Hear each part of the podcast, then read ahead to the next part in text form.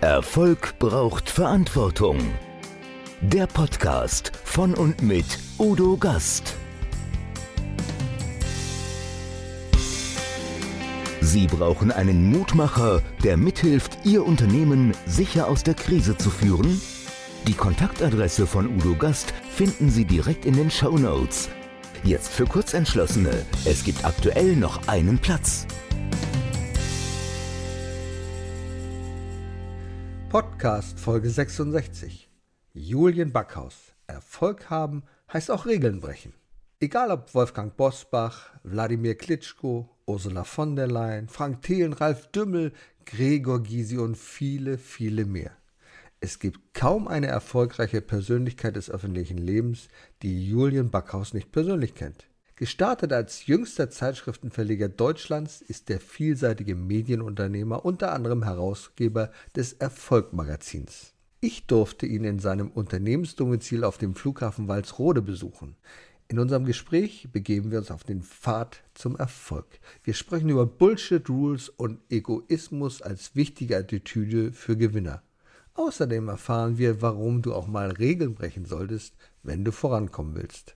Liebe Zuschauer, liebe Zuhörer, herzlich willkommen beim Gastredner und seinem Podcast Erfolg braucht Verantwortung.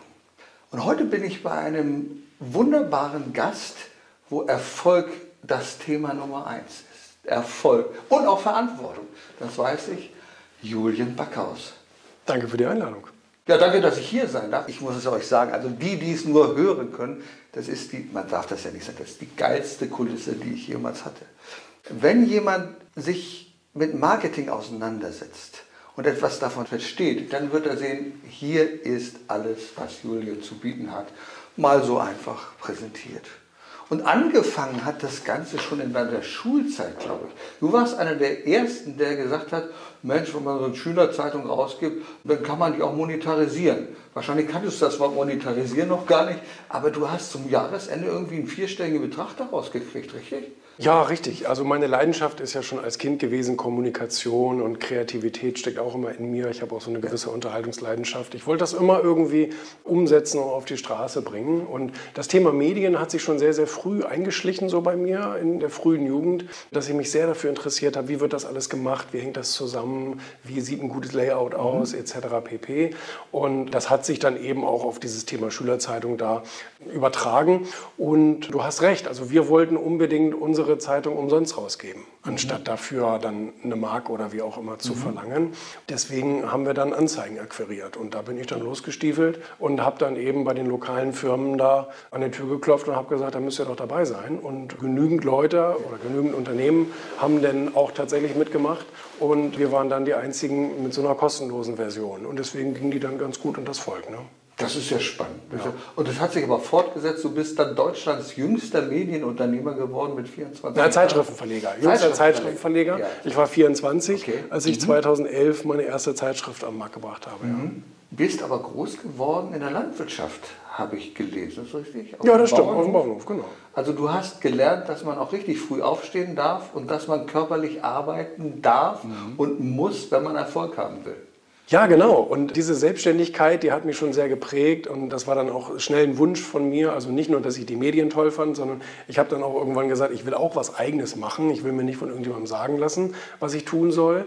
Und bin dann eben früh auf diesen Trichter gekommen, Selbstständigkeit, da muss ich irgendwas Eigenes machen. Und irgendwann später hat sich das dann, als ich 18 war, so miteinander kombiniert. Ne? Jetzt habe ich gelesen, du hast einen Online-Handel, so steht es, aus dem Kinderzimmer heraus gemacht. Was hat es denn damit auf? Ja gut, das war so das Erste. Eigentlich war es eine, ja, so eine Art Marketingfirma. Mhm. 2005, da bin ich eben 18 gewesen und eine eigene Zeitung fiel mir da noch nicht ein und ich hatte auch noch nicht das Know-how und noch nicht das Kapital dafür und deswegen haben wir erstmal das gemacht, was so relativ naheliegend war und das war damals, ging das los mit Amazon und Ebay und diesem ganzen Online-Handel.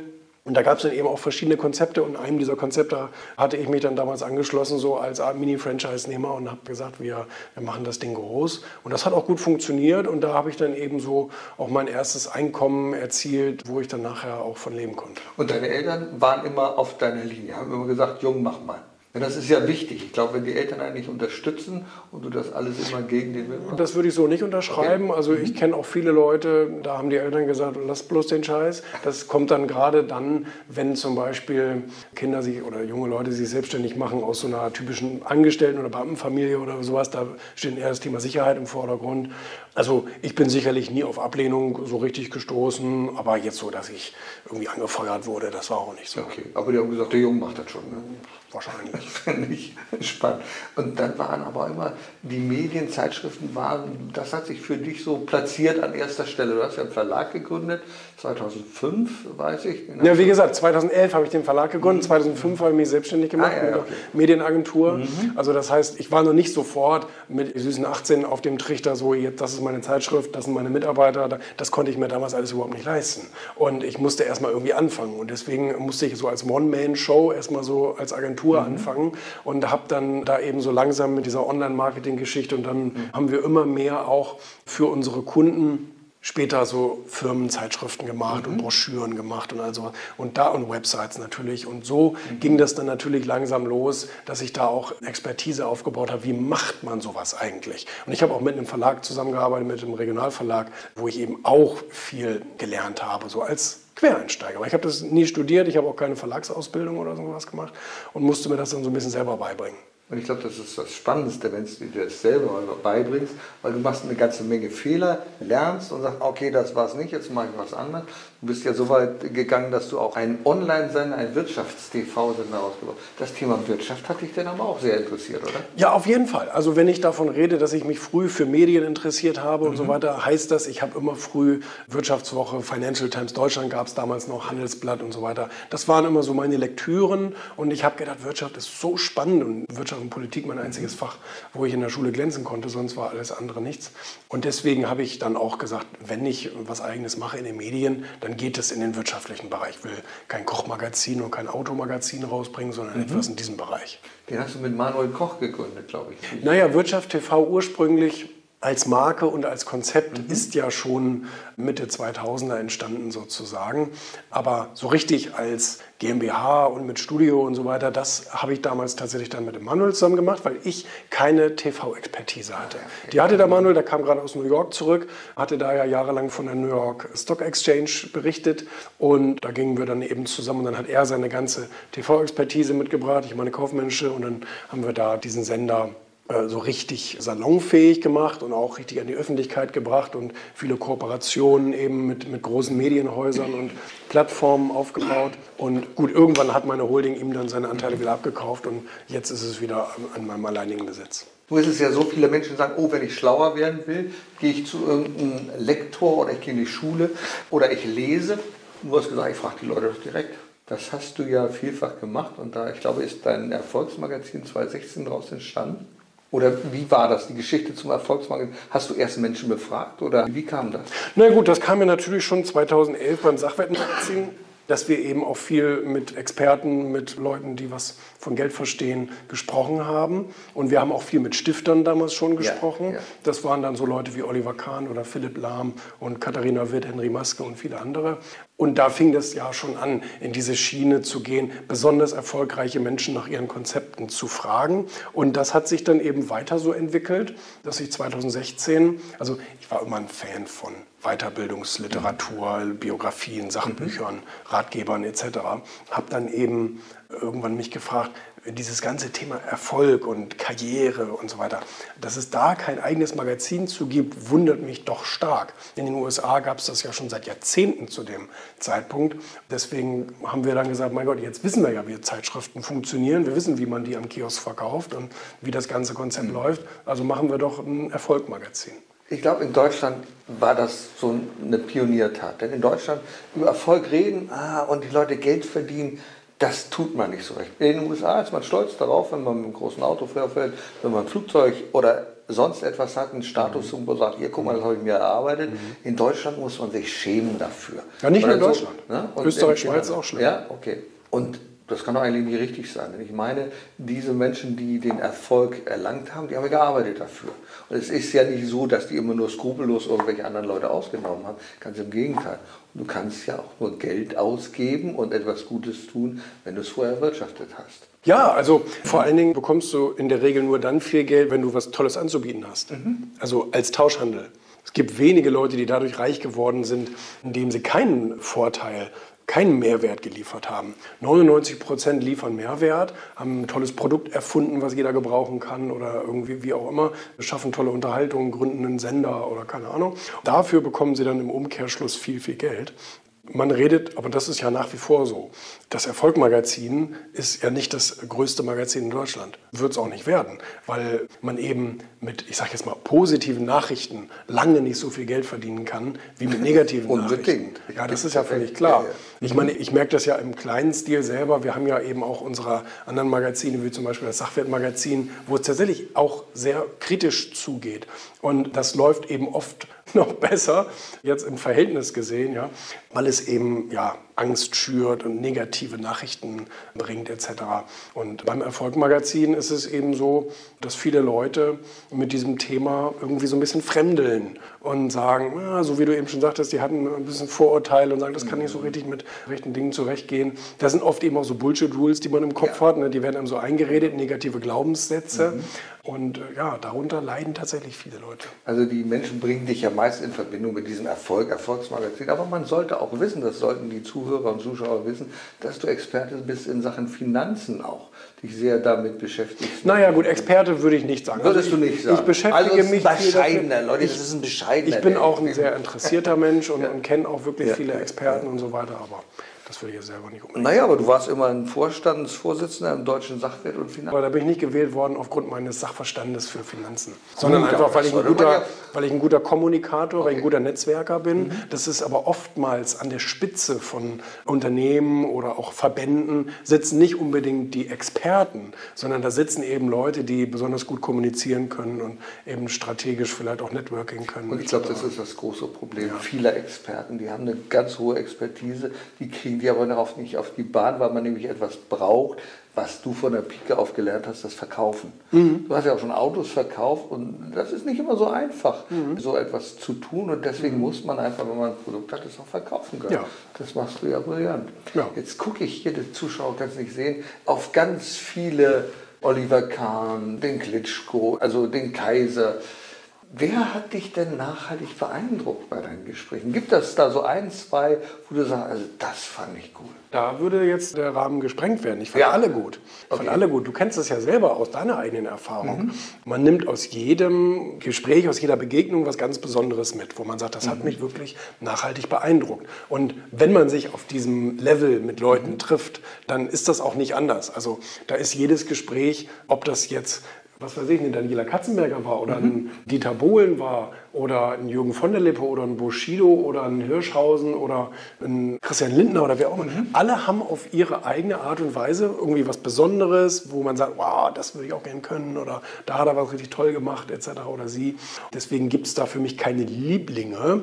Klar, politische Gespräche sind meistens so ein bisschen verlogener als mhm. andere, das, das ist wahrscheinlich so. Aber trotzdem, auch da muss man so geschickte Kommunikation und so, da muss man was für übrig haben. Das ist schon eine tolle Sache. Und was ich natürlich besonders fand, sind so, sind so Lichtgestalten, mhm. so wie Reinhold Messner. Ja. So, wo ich denke, Mensch, mein Gott, sie waren auf allen Riesenbergen und ohne Sauerstoff und all solche Dinge alles gemacht, was ein Mensch eigentlich nie machen sollte. Und mich faszinierte aber dieses, was er sagte, dieses Konzept von diesem intensiven Leben. Also, dass man nicht einfach nur so vor sich hin atmet, sondern dass man auch tatsächlich etwas erlebt und sich selbst herausfordert und seine Angst spürt und all solche Dinge. Und er sagte einen Satz, und den vergesse ich tatsächlich so schnell nicht. Und er sagte, wenn Sie am Ende Ihres Lebens auf ein gelungenes Leben zurückblicken, dann ist das eigentlich zu spät. Oh. Der war unerwartet, Oh, ne? der war wirklich unerwartet. Sondern, ja. sondern er sagt, sie müssen das eben jeden Abend, wenn sie ins Bett gehen, wenn der Tag vorbei ist, dann müssen sie dieses Gefühl haben, dass sie da alles rausgezogen haben, was so geht. Weil, und das ist das andere Thema von ihm, sie müssen sich mit ihrer Sterblichkeit beschäftigen. Ja, und also Reinhold Messner ein wunderbares Beispiel, weil dem widmest du ja auch einige Seiten in deinem Buch. Ja, das stimmt. Ne? Das ist ganz toll. Von Reinhold Messner weiß ich, dass ihm mal die Frage gestellt wurde, Herr Messner, wieso sind Sie dieses Risiko eingegangen, auf die Berge zu steigen? Und er guckte ganz unverständlich und hat die Frage erst nicht verstanden. Und dann hat er nochmal gesagt, ja, die sind ja dieses Risiko eingegangen. Und dann hat er gesagt, Risiko? Wieso? Ich war mutig. Aber ich habe es doch vorgeplant. Und das, Ja. das kennzeichnet ihn. Genau. Er hat ja akribisch geplant, geschaut, was ist möglich, welche Gefahren gibt es. Ja, dann hat er das trainiert. Dann Genau. Und die Vorbereitung unterscheidet ihn eben von allen Traumtänzern, die da mal eben hoch wollen und nie wieder runterkommen. Ne? Ich glaube, das ist auch das Erfolgsgeheimnis. Aber er sagt ja auch, das ganze Leben ist Risiko. Ja. Und das ist das, was die Leute nicht begreifen. Ob du nur faul bist oder fleißig bist. Das Risiko hast du auf beiden Seiten. Ne? Und das unterscheidet, glaube ich, auch erfolgreiche von nicht erfolgreichen Unternehmen. Erfolgreiche Unternehmen, ah, das wird schon gut gehen, wir schauen, wir, wir machen mal, wir investieren jetzt mal. Das wird keine Blase geben, das haben wir dann 2009 gesehen, dass da dann noch eine Immobilienblase gibt. Und das war doof, das war ein Risiko. Also ein Risiko ist für mich zum Beispiel, einen Lottoschein abzugeben und sagen, oh, die Chance ist 1 zu 10 Millionen, jetzt reich zu werden. Ja gut, ob das jetzt ein Risiko ist. Also Risiko nur für die immer 50 so, Euro, die Ich sag, ich sag mal so, ja, wollte ich gerade sagen, die Wahrscheinlichkeit Ja, ist einfach enormst gering. Ne? Also die Wahrscheinlichkeit, wenn du jeden Tag irgendwas für deinen eigenen Erfolg tust, durch das Lesen, durch einen Kontakt, durch irgendwie ein, ein verkauftes Produkt oder so auch immer, da ist die Wahrscheinlichkeit für Erfolg natürlich wahnsinnig viel höher. In einem völlig anderen Verhältnis, wahrscheinlich 1 zu 5, 1 zu 6 gegen 1 zu 80 Millionen. Das war, glaube ich, dein erstes Buch mit dem Erfolg. Aber es gibt noch andere spannende Bücher, die du geschrieben hast. Ich habe dich neulich im ARD-Interview gesehen. Da bist du angereist mit einem Flugzeug, glaube ich. Ne? Und dann hat Ja, ja. die Redakteurin gesagt, oh, spektakulär und ähnliches. Das war ein cooler Auftritt. Und da ging es um das Thema Egoismus. Ja. Und nun sagen ja vielleicht, nee, wir dürfen doch gar keine Egoisten sein, das ist doch das müssen alles Altruisten sein. Ich sage, es muss eigentlich genau das Gegenteil sein. Wenn du nicht zuerst auf dich achtest und dich wachsen lässt, wie kannst du denn für andere arbeiten? Nehmen wir Beispiel im Flugzeug. Die erzählen uns jedes Mal, wenn das Ding abstürzt, die Masken runterfallen, erst nimmst du die Maske und dann kümmerst du dich um die anderen. Ja. Also Egoismus ist ein Thema, was vielleicht verpönt ist, aber das man mal richtig stellen muss, oder? Zum Erfolg. Definitiv. Wir können ja auch bei diesem Reinhold Messner Beispiel bleiben. Ja. Also der wird auch nicht mit dem Sherpa Berg steigen, der noch nie auf dem Berg war. Ja. Natürlich muss man sich erstmal selber stark machen, selber ausbilden, für, seine eigenes, für sein eigenes Fundament sorgen, bevor man daran denken kann, anderen Leuten zu helfen. Auch wenn du andere Leute trainieren willst oder denen irgendwas beibringen willst, dann solltest du es vorher wenigstens selber wissen. Und am besten auch vorher so schon mal selber gemacht haben. Sicherlich, das ist etwas, wo die Leute die Reihenfolge einfach falsch ordnen. Ja, man sollte erstmal an sich denken, man sollte erstmal sich selber stark machen und im zweiten Schritt vielen anderen Leuten helfen, alles gar kein Problem. Aber diese Reihenfolge muss stimmen. Ist das auch in diesem Buch drin? Gewinner sind gute Egoisten. Ein Buch. Erzähl mal, worum geht es da in diesem wunderbaren Buch? Ja, es geht eben einmal natürlich um den Grundbegriff Ego, bedeutet ich. Also das heißt, die meisten Leute haben gar keine Verbindung zu sich selber, wissen gar nicht, wer sie sind, was sie wollen, was so ihre Stärken und Schwächen sind etc., sind nicht ehrlich mit sich und können deswegen auch eigentlich gar nicht wirklich gut mit der Außenwelt interagieren, weil sie immer verlogen handeln. Und das ist in der ersten Phase geht es einfach darum, lern dich mal selber kennen, wer bist du eigentlich, was willst du eigentlich, was tust du gerade alles, was andere von dir verlangen, was du aber eigentlich gar nicht bist, gar nicht willst. Und dann geht es eben um das Thema positiven oder guten Egoismus, so haben wir es da genannt. Es gibt natürlich auch schlechten, keine Frage. Ja, erklär mal ganz kurz den Unterschied. Naja gut, der, der schlechte Egoismus ist relativ leicht erklärt, indem du absichtlich anderen Menschen schadest, um selbst einen Vorteil zu bekommen. Also skrupellos. Ein Dieb zum Beispiel. Ja, ja, ne? Der nimmt anderen was weg, damit er selber was hat. So. Also das heißt, er ist so wenig von seinen eigenen Fähigkeiten überzeugt, dass er eben unlautere Möglichkeiten nutzen muss, um was zu bekommen. Nein, darum geht es gar nicht, sondern es geht um eben dann gute Egoisten. Das sind Leute, die sagen, ich weiß, wer ich bin, ich weiß, was ich kann, ich weiß auch, was ich nicht kann. Ich will ein erfolgreiches Leben haben, ich will glücklich sein, ich will Geld verdienen, ich will alles Mögliche im Leben erleben und das stelle ich an erste Stelle. Das heißt aber ja nicht, dass nicht alles andere an zweiter Stelle kommen kann. Nur weil ich mich um mich selbst kümmere und selber ein gutes Lebensgefühl haben will, heißt es ja nicht, dass ich andere dadurch schlecht behandeln muss. Sondern ganz ja. im Gegenteil, eigentlich behandle ich Menschen sehr viel besser, wenn es mir selber auch gut geht. Spannende Geschichte. Du hast auch noch ein weiteres Buch geschrieben. Du hast ja viele Bücher geschrieben. Eins war so viel zu ehrliche Erfolgszitate. Worum geht es da? Das war eigentlich ein kleines Pimmelbuch. Also ein Pimmelbuch zwischendurch. Einfach, ja, ja, ja, man sammelt ja eine ganze Menge ja, an Erfahrung. Und, ja, mein Instagram-Kanal veröffentlicht ja jeden Tag einen Spruch von mir, ja. irgendeinen so dummen Spruch. Das sind manchmal auch ganz schön eben viel zu ehrliche Zitate von mir, okay. die so ein bisschen unverschämt manchmal sind. Naja, du, bist, du polarisierst ja, auch. Und ich meine, wenn jemand ja. polarisiert, dann ja. spricht man über Die Herausforderung ist aber, das wird unter dem Posting nie erklärt, was ich damit meine. Ach, okay, und, das ist und, ja blöd. Und deswegen, ja, das ist gar nicht so blöd, weil eben hunderte und tausende Leute gefragt haben, was meinst du denn damit, was meinst du denn damit okay. und so weiter. Und daraus habe ich dann irgendwann aus den Besten, aus den Schlimmsten, habe ich dann sozusagen ein kleines Buch. Du bist ja unglaublich fleißig. Buch du machst ja jeden Tag machst du ja da was. Ja, richtig. Jeden genau. Tag. Wo nimmst du die Zeit her, sag mal? Naja, gut, A muss ich natürlich sagen, ich habe natürlich ein tolles Team hier in meiner Firma, die sich eben nicht nur um unsere Magazine und Webauftritte kümmern, sondern die sich auch so ein bisschen um meinen Kram damit kümmern. Wie viele Leute arbeiten hier in diesem Team? Äh, 20 ungefähr. Ah ja, cool. So, mhm. Aber mit allem drum und dran. Und die schreiben eben jeden Tag, machen die drei so Postings mhm. ne, für meinen Kanal, aber eben auch drei Postings für die anderen Kanäle, für die anderen fünf.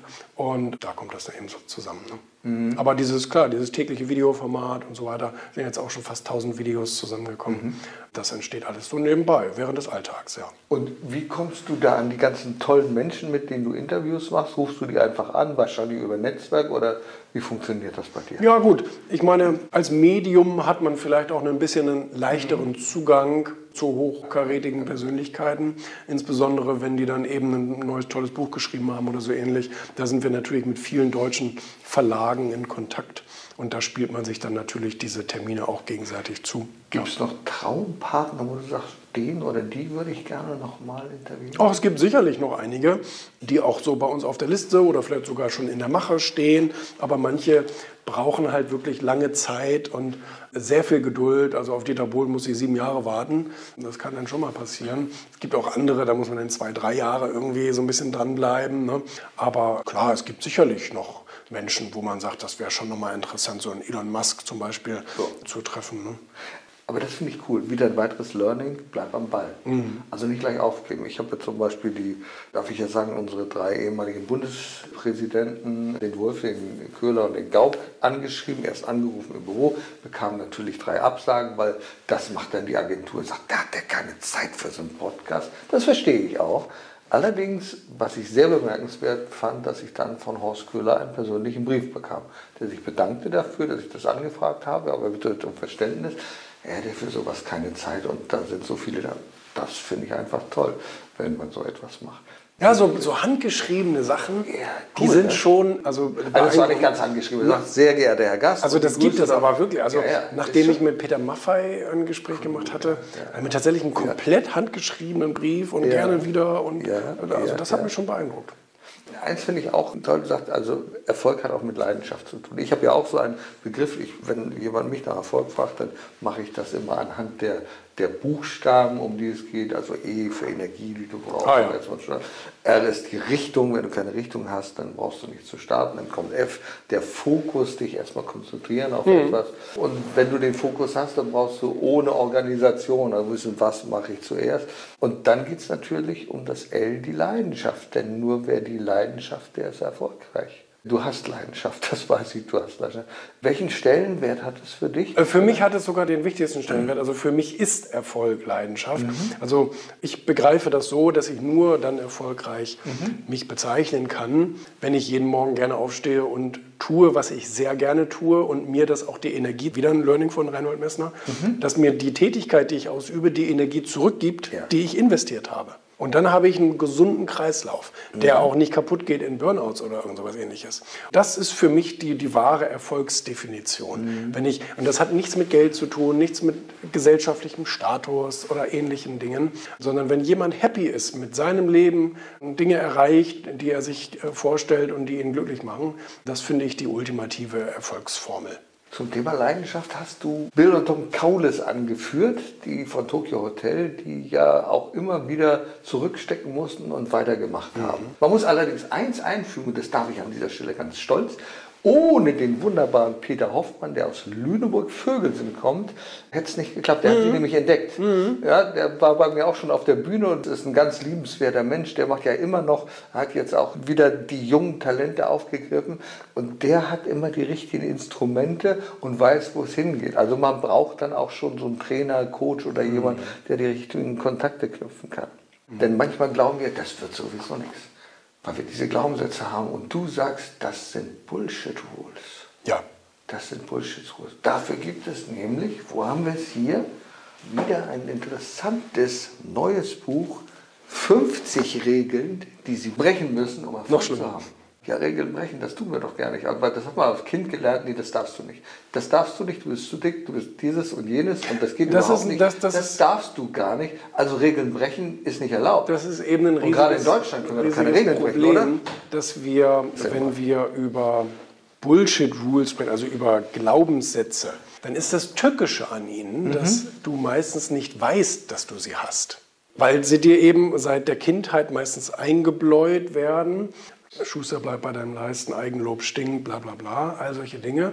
Und die werden dir als Regeln eingetrichtert und irgendwann übernimmst du die einfach als gegeben hin. Und du zitierst sie selber, merkst aber gar nicht, dass es Regeln sind, die deinen Erfolg sabotieren oder dein Lebensglück sabotieren.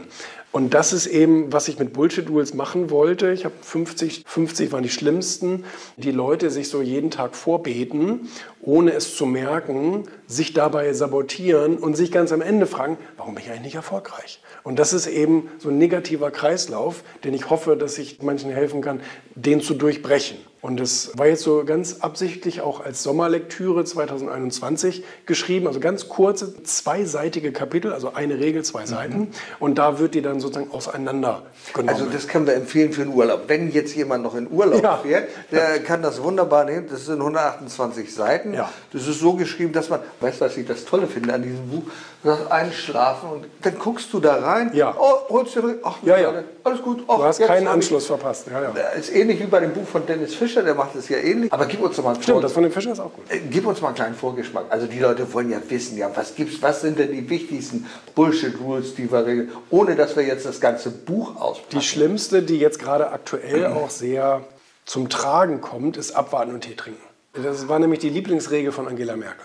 Ja. Ja, weil sie hat immer gedacht, also jetzt 16 Jahre Bundeskanzlerschaft und sie hat immer gedacht so, ja, ach komm, das mit der Bildung geht abwärts, wir gucken mal, was passiert, mit der Wirtschaft auch, mit dem Innovationsstandort auch und alles geht im Bach runter, so. Und EU übernimmt immer mehr Kontrolle und wir machen eigentlich nur noch das, was die sagen und Geld wird immer weniger wert und also viele Dinge, aber wir warten mal ab. Wir gucken mal, was da so passiert. Okay. In irgendeiner seltsamen Hoffnung zu glauben, es wird schon irgendwann wieder besser werden. Und das ist eben Quatsch. Das ist das Fatale bei Abwarten und Tee trinken, insbesondere in so einer globalisierten, schnellen Welt, in der wir gerade leben. Und es wird sich auch nicht mehr ändern. Wir können ja nicht behaupten, dass es irgendwann wieder entschleunigen wird. Das mhm. Gegenteil ist der Fall. Insbesondere, und das ist, glaube ich, das, was die meisten so richtig schlimm treffen wird, ist die künstliche Intelligenz. Wenn die so weit ist, dass sie wirklich richtig ausgereift, ausgegoren ist und sich selbst steuern kann, dann brauchen wir nämlich keine menschlichen Arbeitskräfte mehr. Das wird ein so radikaler, ein so radikales Veränderungsmoment, wo alle immer noch gerade denken, ja, abwarten und Tee trinken, wir gucken mal, was mit dieser. Mhm. Aber im Hinterzimmer wird sie doch gerade schon perfektioniert. Und wir brauchen bald keine menschlichen Dachdecker mehr. Das werden dann Roboter von Boston Dynamics machen. Also in der Pflegeberuf sieht man das ja schon. Und alles gerade noch sehr rudimentär, aber ja. das wird alles so perfekt sein. Du wirst ja, also auch der neue, der neue Roboter von Tesla und so, du, mhm. du wirst irgendwann gar nicht mehr richtig unterscheiden können, was ist denn hier jetzt eigentlich Mensch und was ist Maschine. Und das ist etwas, was die meisten Leute im Leben so richtig, dieses Abwarten und Tee trinken, mal auf morgen verschieben und so weiter, das ist das, was den meisten so richtig das Genick brechen wird. Weißt du, ich glaube, dass viele Menschen sagen, ach, das ist ja gar nicht so schlecht. Dann brauche ich nicht mehr so viel tun. Und Grundrente ist ja sowieso im Gespräch und bedingungsloses Grundeinkommen. Das wird dann du zwangsweise also, kommen. Boah, was soll ich mir Gedanken machen? Geht ja gar nicht anders. Das System kannst du ja dann auch nur so am Laufen halten. Die interessante Frage ist ja nur, wer bezahlt das ist aber meiner Meinung nach relativ leicht zu beantworten. Okay. Das habe ich jetzt auch schon auf mehreren Podiumsdiskussionen so vertreten, diese ja. Meinung. Wer wird denn die künstliche Intelligenz einsetzen, um damit Geld zu verdienen? Das sind Unternehmer. Na klar. Fast nur. Und deswegen müssen die nachher auch den ganzen, den ganzen Zirkus finanzieren. Als Art Strafe dafür dass sie keine Menschen mehr beschäftigen, sondern jetzt Maschinen. Ne? Kann ich es zu einem gewissen Teil sogar noch nachvollziehen. Mhm. Dann kommt tatsächlich eine Utopie zustande, in der die Menschen den ganzen Tag eigentlich tun können, was sie wollen. Und da bin ich schon sehr neugierig drauf. So als, als Mensch, der sich mit Leidenschaft und Erfolg beschäftigt, beruflich, bin ich dann sehr neugierig, ob die Leute wenigstens dann, wenn ihnen alle Türen sozusagen offen stehen, das tun, was sie mhm. gerne tun. Weißt du, welche Idee mir jetzt gerade kommt? Und das wäre cool, weil ich auch über dieses Thema auch mit Sven Gaborjanski gesprochen habe und Boris Nikolai Konrad. Euch drei hätte ich dann gerne mal so in einer Podiumsdiskussion, denn die vertreten ja zum Teil, also Sven Gaborjanski sagt, naja, so, das sieht ja gar nicht so negativ, sondern eher positiv.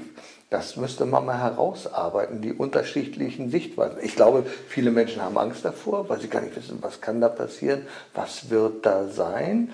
Aber ich meine, wir sind die Menschen, wir haben es in der Hand. Und das ist genau das, was du sagst. Nicht abwarten und Tee trinken, ja, ja, genau. sondern aktiv. Ich muss die Kanzlerin einmal verteidigen. Die hat ja auch noch einen anderen tollen Spruch gesagt. Die hat ja auch gesagt, wir schaffen das. Obwohl der ist nicht von ihr, sondern der ist von Bob, dem Baumeister. Ja. Habe ich nachgelesen, ja. Dann hat sie das gesagt. Ne? Ja, die Frage ist nur, wen meinte sie mit wir? ja, vier alle. Meinen ja. Sie, ihr schafft das oder wir schaffen das? Ja, ja. das also ich will jetzt nicht politisch werden, aber ich muss so sagen, die letzte Bundestagsdebatte, wo dann noch Wahlkampf betrieben wurde, muss ich ganz persönlich sagen, fand ich einer Kanzlerin unwürdig. Ich hätte mir gewünscht, dass sie sich nochmal bedankt bei der Zusammenarbeit der vielen Leute, die ja da Verantwortung genommen haben und auch im Bundestag sitzen.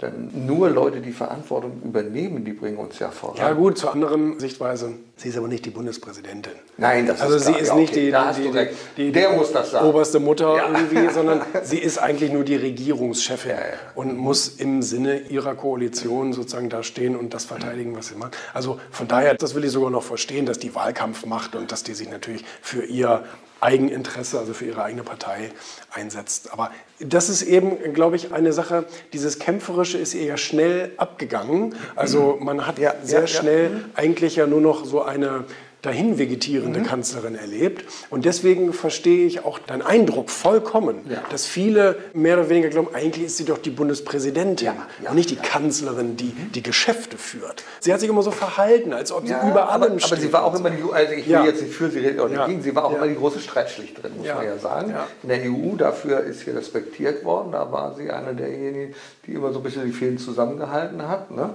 Und das wurde ja auch immer überprüft und gemacht. Und Putin, ich erinnere mich an die eine Szene, er weiß ja, dass sie Angst vor Hunden hat. Und mhm. hat dann natürlich mhm. sein. Ist schon Blumen überreichen ist auch immer so ein gemeiner Trick von Staatschefs. Ja. Dass du Blumen und dann stehst du mit Blumen und ja, sagst, und du kannst diesen scheiß Blumen hier. Du kannst ich will ein ordentliches Foto und damit wirst du automatisch abgewertet. So nach dem Motto, das, das Frauchen kriegt Blümchen und. Also weißt du, wie Abwer die Abwertung par excellence mhm. funktioniert, ist, wenn dann Erdogan den Sofagate, ja. Das, ja, das wäre natürlich großartig. Das war der Hammer. Das war ja wirklich in die Hand. Lass uns mal vielleicht doch ein bisschen, ich will nicht politisch werden, aber ich habe ja hier den Experten für Erfolg unabhängig von den Kandidaten, die jetzt zur Auswahl stehen, was wünschst du dir denn, gerade für den Wirtschaftsbereich, was wünschst du dir denn jetzt, oder sagst du, das müssen wir anpacken für den Erfolg, den erfolgreichen Bestand der Bundesrepublik Deutschland, damit Wirtschaft weiterentwickelt? Naja, was die, wünschst du dir? Die Frage A ist ja, ist es überhaupt gewünscht? Ist es überhaupt gewünscht, einen erfolgreichen Standort Deutschland okay. zu behalten oder wieder zu erschaffen? Mhm. Das muss man ganz klar mal als Frage formulieren dürfen, weil es ja so wirkt, als ist das nicht gewünscht. Es wirkt ja so, als würde man sagen, mhm. wisst ihr was? Wir sind EU, wir haben ja gerade viel mit uns selber zu tun und wir wissen auch noch nicht so ganz, ob wir zusammenbleiben wollen oder nicht. China und USA, macht ihr das mal alles unter euch aus, vielleicht noch ein bisschen Russland, aber wir halten uns mal zurück und wir machen mal gar nichts. Und das kommt mir die letzten ja, Jahrzehnte eigentlich so vor, als ob man sich so wirklich so im Kleinen-Kleinen verliert und sagt, wir wollen eigentlich gar nicht mehr mitspielen. Das Gefühl habe ich. Und Deutschland ist ja in allen Statistiken massiv abgerutscht im globalen Wettbewerb, leider auch in allen wichtigen. Also, so fing das bei den Griechen früher auch an. Selbstverständlich. Ja? Und deswegen diese ganze EU-Sozialisierung, auch im wahrsten Sinne, das ist ja ein sehr sozialistisches Gebilde und, und man merkt auch immer mehr, dass der Sozialismus sozusagen nach unten, also auf die Mitgliedstaaten herunterdiktiert wird. Und das finde ich sehr sehr schade, weil immer auf der Welt die Experimente mit Sozialismus schiefgelaufen sind. Also immer dieses, der Staat wird es schon richten, der Staat springt ein, der Staat macht den Wettbewerbshüter, der Staat schreibt vor, was erfunden werden darf und was nicht. Also, und das ist ein riesengroßes Problem meiner Meinung nach, weil dieses Umverteilungskonzept seit wie vielen Jahren gibt es? 300.000 Jahren der Mensch? Genau. Hat es noch nie funktioniert. Man versucht es aber immer wieder und ja, sagt, ja, jetzt wird es aber besser. Nein, wird es nicht. Also die natürliche Regulierung, also der Wettbewerb untereinander, die liberale Betrachtung sozusagen, da komme ich dann natürlich auch zu meinem Punkt, halte ich für die fairste Form der Politik. Also zu sagen, den Staat nehmen wir so gut es geht zurück auf seine rudimentären Eigenschaften, die er zu erfüllen hat. Soll natürlich ein Gesundheitssystem aufbauen, soll natürlich auch einen Sicherheitsapparat aufbauen so, und irgendwie eine öffentliche Infrastruktur schaffen. Und alles andere sollen doch bitte die Menschen und die Unternehmen untereinander ausmachen. Und dann hast du einen reellen Wettbewerb. Und dann brauchst du auch keinen Mindestlohn. Weil wenn nämlich eine Branche gerade am Boomen ist und gut bezahlt etc. und die schlechter bezahlten sagen, also entweder ich bleibe jetzt hier bei dir oder ich gehe rüber zu den anderen, da verdiene ich mehr, dann entsteht dadurch wieder sozusagen so eine Art, eine Art Gleichgewicht, ja, dass man sich gegenseitig in Schach hält. Und das würde, glaube ich, funktionieren und ich glaube, dadurch würde es noch besser prosperieren, als wenn man jetzt sagt, so 12 Euro ist jetzt Mindestlohn und alle Unternehmer sagen, haben wir noch mal Glück gehabt. Die wollten schon 14 haben. Ja. ja, die Leute. Aber jetzt kann ich ja sagen, ist ja, ist, ist ja gesetzlich. Naja, jedenfalls, also ich wünsche mir natürlich schon eine sehr viel liberalere Einstellung. Ich finde, in allen Länderkoalitionen kann man das auch gut überprüfen, da wo sie schon beteiligt sind, dass so etwas sehr gut mhm. funktioniert und dass sowas auch sehr fair funktioniert. Und dass es für die Leute im Endeffekt natürlich vorteilhafter ist, selber zu entscheiden. Aber dagegen steht natürlich das Problem, dass viele Bundesbürger das nicht wollen. Viele Bundesbürger lehnen dein Thema Verantwortung ab und sagen, ich möchte aber, dass ich irgendjemandem die Schuld für mein Versagen geben kann. Und wenn ich jetzt selber verantwortlich bin, dann wäre ich das ja selber. Und das ist ungünstig. Also möchte ich lieber, dass da die SPD für mich den Mama und Papa spielt und mir vorschreibt, was ich darf. Und im Gegenzug kann ich dann denen den schwarzen Peter zuschieben, wenn irgendwas nicht funktioniert. Aber Juli, jetzt vertrete ich mal ganz kontrovers die Gegenseite, die wir nämlich auch in der aktuellen politischen Diskussion haben. Die Herr Bockhaus, das kann überhaupt nicht funktionieren. Das muss gesteuert werden. Wir haben eine große Klimakatastrophe. Wir steuern darauf zu. Wie soll der einzelne Unternehmer werden schon gar nicht und die Einzelnen werden nach wie vor ihre Verbrennerautos fahren. Wie wollen Sie das denn machen? Ja, aber die Realität zeigt doch, dass es nicht so ist. Also die Realität zeigt doch, dass Leute ein elektrisches Auto fahren wollen. Mhm. Da zwingt sie überhaupt keiner zu. Und so spannend gefördert sind die jetzt auch nicht, dass man sagt, ja, daran liegt mhm. es. Wenn du dir jetzt einen Tesla für 80.000 Euro kaufst, anstatt einen Passat für 32.000, mhm. ja, dann bringt dir doch auch die 5.000 Euro Bioförderung nicht so gar nichts oder so. Mhm. Sondern das ist etwas, was die Menschen scheinbar wollen, weil es eine tolle Idee ist, weil es ihrem Lebensgefühl entspricht, weil es ihrer Überzeugung, der Umwelt was Gutes zu tun. Und ich glaube, da hat doch überhaupt auch niemand was dagegen. Keiner wacht doch morgens auf und fragt sich, wie kann ich denn heute mal der Umwelt so richtig schön auf den Kopf rumtrampeln, sondern die meisten, vielleicht nicht absolut jeder, aber die meisten Menschen wollen doch wohl saubere Luft atmen und, und sauberen Wasser trinken und all solche Dinge. Von daher, vielleicht ja, Vielleicht gibt es manchmal ein Ungleichgewicht. Mhm. Aber das wird sich eben dadurch, dass entweder etwas im oder explodiert, wieder so ein bisschen ins Gleichgewicht gerückt und Menschen sagen, oh, das war wohl doch nicht so. Aber durch diese Fehler lernt ein Mensch ja ganz wunderbar. Also anstatt, dass man ihm von vornherein das Wissen oder die Meinung die Überzeugung ähm, auch überstimmt. Ja, ja, genau. Mhm. Und ihm die abspricht, soll er doch auch mal selber Erfahrungen sammeln. So ist die Welt in der Evolution ganz wunderbar vorangekommen, indem man etwas tut, einen Misserfolg erlebt und sagt, oh, das war jetzt doch nicht so gut. Ne? Und dann macht man es halt anders. Ne? Also ich finde diese freiere Art zu handeln und zu leben, finde ich fairer. Also meine These ist ja, dass wir den ersten Schritt machen müssen, wir Menschen ein bisschen Verantwortung übernehmen. Und das fängt damit an, dass ich die Kippe nicht auf die ja. Straße schmeiße. Das fängt damit an, dass ich meinen Becher nicht da entsorge oder meine Plastiktüte im Meer. Wenn wir das alle nicht tun würden, wie jeder ein kleines bisschen, dann hätten wir schon viele Probleme nicht. Dann bräuchten wir möglicherweise auch gar nicht so viele Regeln, die wir jetzt aufgestellt haben. Also das, was halt sehr viel besser funktioniert, ist Bildung. Mhm. Also das ist etwas, man hat immer gesehen, in den Ländern, wo am meisten Scheiße passiert, ja. ist in der Regel das schlechteste Bildungssystem. Und da, wo eben ein aufgeklärter Mensch, ich, Beispiel Schweiz. Ja. Schweiz hat eine direkte Demokratie. Und es ist auch kein eigen, richtiger Bundesstaat eigentlich, sondern es ist eben ein zusammengewürfelter aus mehreren Kantonen. So. Und dadurch, dass es neutrale Prinzip ist, also ob du weißt, wie das entstanden ist. Die mhm. Schweiz konnten ja. sich ja damals die großen genau. Mächte nicht darauf einigen, Richtig. wer es jetzt bekommt. Deswegen ja. sollte es neutral bleiben. So, und dann kam die direkte Demokratie. Ja. Und was ist dafür wichtig? Für die direkte Demokratie ist wichtig, dass die Leute einen hohen Bildungsstandard mhm. haben, weil sie nämlich alle paar Wochen über irgendwas abstimmen sollen. Und wenn die überhaupt nicht wissen, worüber sie da abstimmen, dann funktioniert das Konzept nicht. Und sowas ist natürlich beeindruckend zu sehen oder es ist ein guter Beweis dafür, dass wenn man eben einen hohen Allgemeinbildungsgrad hat, also die müssen jetzt vielleicht nicht unbedingt wissen, wie jetzt irgendwie Geometrie im Einzelnen funktioniert, aber dass man ein politisches und ein gesellschaftliches Verständnis entwickelt und das in der Schule auch intensiv lehrt, da kann man viele Probleme eben mit behandeln und muss dann gar nicht nachher Verbote, weil ein Verbot ist ja nur für jemanden, der es nicht versteht. Ja, das kann den, man so sagen. So, dem musst du das. Ja. Und die Beteiligung ist relativ hoch, erstaunlich hoch ja. in der Schweiz bei ja, Obwohl die ständig zu Urne gebeten werden. Ja, das, das ist ja irgendwann nervig. Ne? Natürlich das hat Angela Merkel mal. Geht das nicht online? Angela Merkel hatte mal auf einer Rede gesagt, das ist aber schon, schon mhm. sehr lange her, ich glaube sogar schon 20 Jahre her, hat sie gesagt, also das mit der Demokratie und ständig irgendwie wählen. Wir müssen ständig irgendwie die Landesregierung wählen und die Bezirksregierung wählen und so. Das ist ja irgendwie auch, also ob das im Sinne des Erfinders war, dass man so viel wählen soll.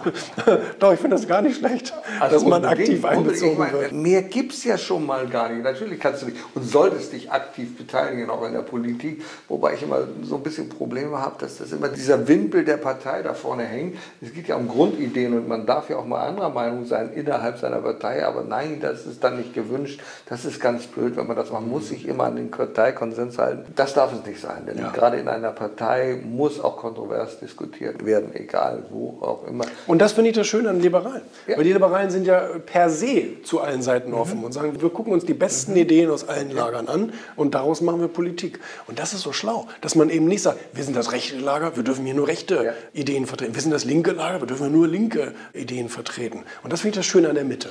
Das ist das Beste aus allen Welten.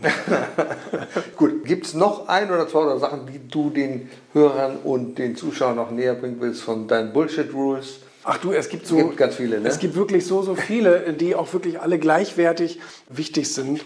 Steh immer zu deinen Überzeugungen. Ach, das ist eine gute. Ja, das ist ja. es wirklich. Steh immer zu deinen Überzeugungen, wird uns gelehrt und wir haben aber eine Herausforderung dabei, dass viele unserer Überzeugungen eigentlich gar nicht unsere Überzeugungen sind. Weil wir kommen mit einer leeren Festplatte auf die Welt ja, ja. und werden ab dem Moment bespielt.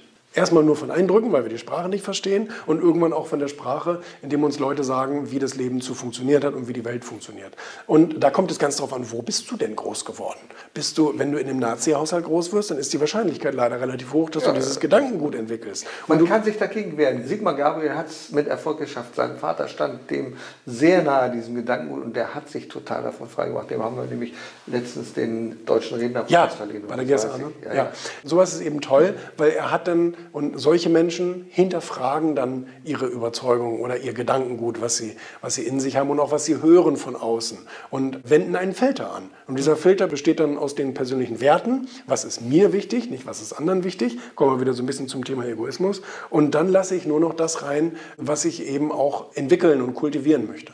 Das war, wir könnten stundenlang weiter erzählen, das weiß ich, aber der Zuhörer sagte, Boah, das, erstmal, das, das, muss ich jetzt erstmal alles verarbeiten. Also den Tipp, den wir geben können, Julian Backhaus googeln, die Bücher mal anschauen, nicht nur anschauen, vielleicht kaufen, bestellen, ja. Ja, genau. aufmachen, lesen, mhm. da ist viel. Aber vielleicht für den, der jetzt sagt, oh, hast du noch mal so ein kleines Kochrezept, für den, der jetzt hört, Erfolg, gibt es ein, zwei Tipps, wo du sagst, das Wichtigste starte damit, wenn das Wort Erfolg für dich so wichtig ist. Naja, also klar, Leidenschaft haben wir schon gesagt, du musst schon auf dem richtigen Spielfeld sein. Ich halte Inspiration und Wissen für enorm wichtig. Also wenn du nicht ständig gegen Wände laufen willst, dann hilft Literatur. Also dann helfen Biografien, dann helfen solche Ratgeber, solche Sachbücher natürlich ungemein, weil man auf die richtigen Ideen kommt. Mhm. Das hat mir wahnsinnig viel geholfen. Ich habe bestimmt 1600 Bücher über Erfolg gelesen und Biografien und all solche Sachen. Und das hat mir einfach die Dennis Welt Fischer, gezeigt. Den Dennis Fischer ja um, um ja, ja. Ja, die Bücher, die kannte ich, die er da drin behandelt. Aber es ist natürlich ein toller Start. Ja, ich, ich liebe diese Meta-Bücher. Diese zusammenfassenden ja, Titel, man hat auch einige geschrieben, wo er ganz viele verschiedene Biografien und so weiter in ein Buch zusammendampft. Und da, ich finde das super, weil dann kann man in den einzelnen Sachen nochmal in die Tiefe gehen und sich dann das ganze Buch dazu kaufen. Klar, man braucht natürlich einen gewissen Mut, du hast es vorhin schon fallen lassen, das Wort. Du brauchst einen Mut für Dinge, die du noch nie getan hast, weil das werden dir ja Fehler passieren es trotzdem zu tun, also wissenden Auges in das Verderben zu rennen sozusagen, das braucht eben diesen Mut und dieses Durchhaltevermögen. Und wer das dann an den Tag legt, der wird nachher natürlich auch dann mit, mit Erfolg belohnt. Ne? Mein Schlagwort ist, wir brauchen jetzt auch gerade in dieser Krise den Mut zur Veränderung, mhm. neue Dinge zu denken. Lieber Julian, fantastisch. Ich danke sehr herzlich für dieses inspirierende Interview. Wir haben ja so viele Themen gestreift und ich glaube, ja. die Zuhörer, die Zuschauer konnten auch wirklich echt was mitnehmen, nicht nur Unterhaltung. Ich kann sagen, das ist ein toller Typ hier, der neben mir sitzt. Ich habe ihn das erste Mal persönlich gesehen und ich freue mich. Herzlichen Dank dafür. Ja, danke für deinen Besuch. Erfolg braucht Verantwortung. Der Podcast von und mit Udo Gast. Sie brauchen einen echten Mutmacher und erfahrenen Business Coach, der mithilft, Ihr Unternehmen sicher und wirksam nach vorne zu bringen? Und das auch in Krisenzeiten? Dann schreiben Sie jetzt an Udo Gast. Aktuell gibt es noch einen freien Platz. Die Kontaktdaten finden Sie in den Show Notes.